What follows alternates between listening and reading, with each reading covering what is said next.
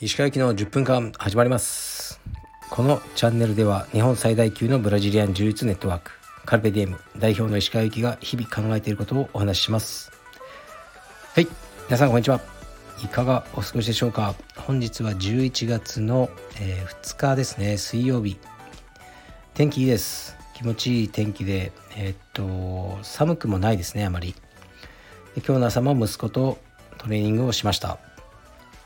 でえー、っとね息子とのトレーニングのことすごく聞かれるんですね。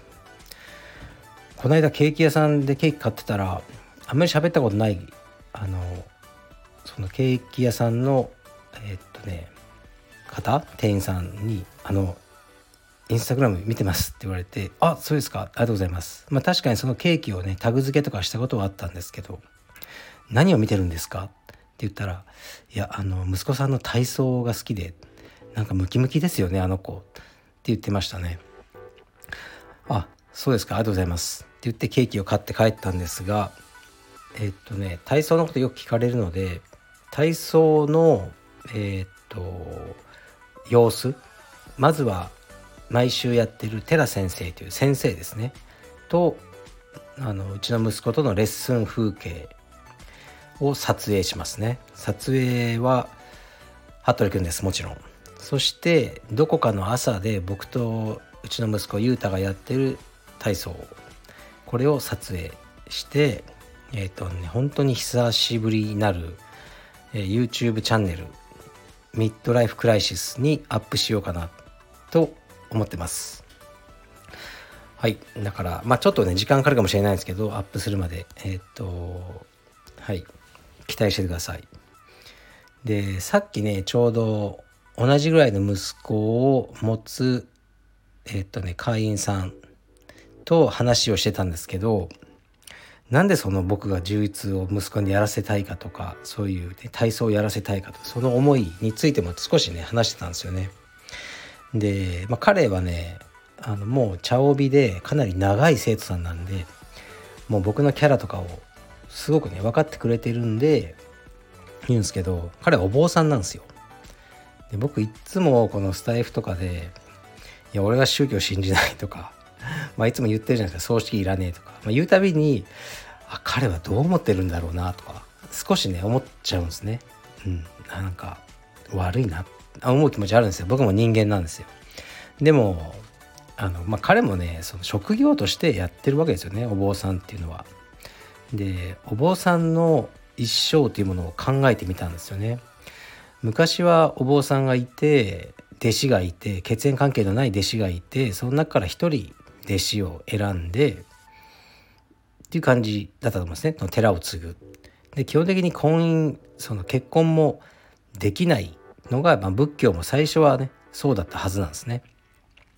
だけどまあ時はあのね、まあ、変わって今はもう結婚してあのお坊さんは子供に継がせていくって世襲制になってますよね。だから何て言うかなそのあんまりねその頑張る必要がないっていうかこれまた問題になっちゃうのかなもう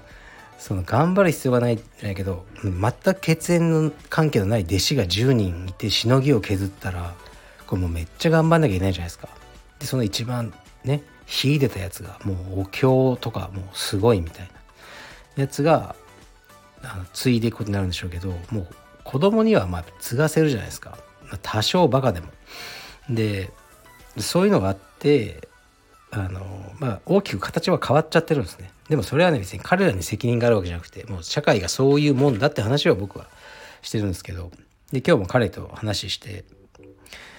やっぱさ子供の時ってお坊さんの仕事ってそんなに面白そうに見えないじゃんって魅力的には。と思うんですよね。子供から見たらなんかお経とか正座してずっと大変そうじゃないですかつまんないなって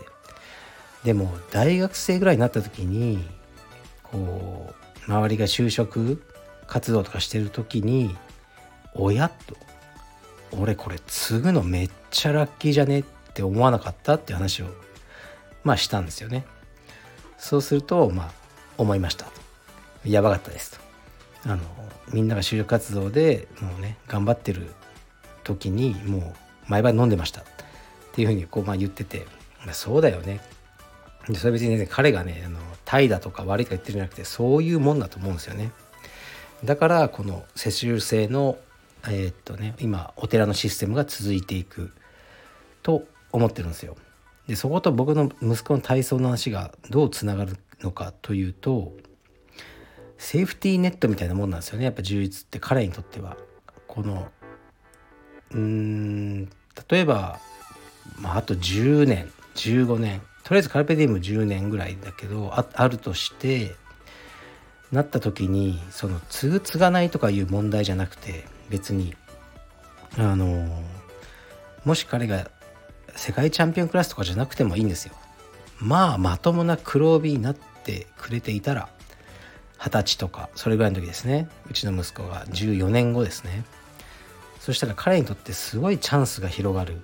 と思うんですよね。だからもしかしたら充実ねそんなに好きじゃなく来てても親って思うと思うんですよ。あの、ね、横並びでこうもうねエントリーシートとか書いて就職活動とかまあもともとしないかもしれないですけどそういうのやるよりいやお前ちょっと道場手伝えよと、うん、お父さんがやってることを。手伝ってこうこうこうでこれでまあ僕もだからその時もうもうやめてるかな。60、うん、その時まで頑張ってるとして。でも俺はそろそろやめるから完全に。経営も全て。そしたら全部お前がやればいいからやってみろ。って言ったらめっちゃ楽じゃないですか。楽じゃないんだろうけどそのもう一から新入社員としてこう入るよりはすんげえ楽だと思うんですよね。だからそういうこう、うん、そういう風になれるようにその下地を作ると思って今体操やら何やらやってるんですよね。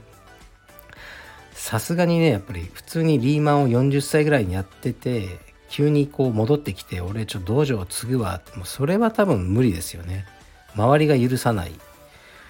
というかまともな道場にならないと思うのでやはり一定の実力は蓄えていてほしいと思ってます。はい、そういう思いで、ね、毎日体操とかやってますね。柔術もえー、っとね、まあ、息子とまたね練習もそろそろ始めようと思ってます。というわけで、えー、っと結構ね面白いやつなんでうちの息子あの動画楽しみにしておいてください。時間がないけど、えー、っとレターに行きます。いきます。鹿先生いつも楽しく拝聴しています。服部さんとの掛け合いが好きな一人です。ぜひ服部さんとのコラボ会で話してほしいのですが今時の若者の恋愛観について聞きたいです結婚願望やモテる男とモテる女の特徴出会いの仕方パートナーに求める要素若者は恋愛にガツガツしてないって本当かなどなど鹿先生は恋愛トークをあまりであまりラジオではされないので服部さんゲスト会で聞けたら嬉しいです。はいありがとうございます。まあ、今日は服部君来てませんがじゃあ今度聞いてみましょう彼の恋愛観を。まあどうせあのまあろくでもないもんだろうなとは思いますけどね。石川先生は恋愛トークされないっていうのは僕ね恋愛したことないんですよほとんど。うん。なんか恋愛って絶対しなきゃいけないのかって思うんですよね。だからあんまりしてないですね僕は。でなんだろうな。うん柔術みたいなもんですよね。みんなが充実しなきゃいけないしなきゃいけないわけじゃないじゃないですか。それと同じぐらいですかね。まあ柔術よりは恋愛の方が、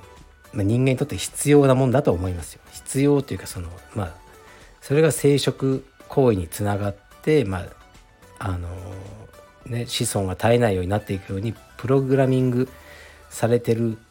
と思うので人類というのは恋愛をするようにできてるんだろうと思うんですね。充実はしなくても別に人類は滅びないけどやっぱ恋愛してねまあ、いわゆるまあもうセックスをしないと子供がねあの